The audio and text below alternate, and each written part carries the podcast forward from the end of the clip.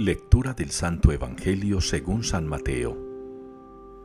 En aquel tiempo un grupo de letrados y fariseos dijeron a Jesús, Maestro, queremos ver un milagro tuyo. Él les contestó, Esta generación perversa y adúltera exige una señal, pues no se le dará más signo que el del profeta Jonás.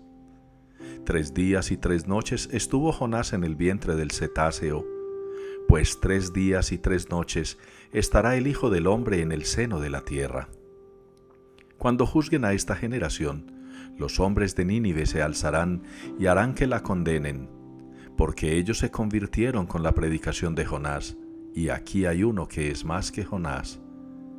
Cuando juzguen a esta generación, la reina del sur se levantará y hará que la condenen, porque ella vino desde los confines de la tierra para escuchar la sabiduría de Salomón. Y aquí hay uno que es más que Salomón. Palabra del Señor. Cantemos al Señor, sublime es su victoria. Es la respuesta que nos propone la liturgia para el salmo responsorial de este día. Cantemos al Señor, sublime es su victoria. El salmo de hoy es una composición extraída del libro del Éxodo en el capítulo 15.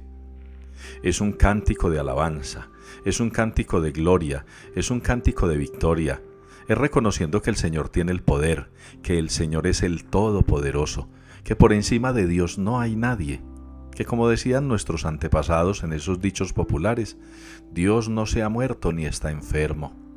Nosotros hoy tenemos toda nuestra confianza puesta en el Señor y como Jesús se lo reclama a los letrados y fariseos que le están pidiendo milagros, a nosotros también hoy nos puede convidar a que consideremos, revisemos, analicemos nuestra manera de creer.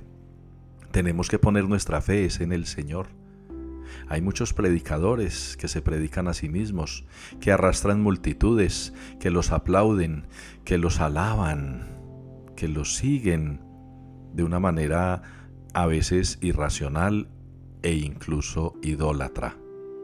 Nosotros, los hijos de Dios, los hermanos en Cristo, adoramos solo a Dios, adoramos solo a Cristo, adoramos solo al Espíritu Santo, esa Trinidad Santa que obra en nosotros cosas grandes si ponemos toda nuestra fe en Él, en el Dios Trinitario.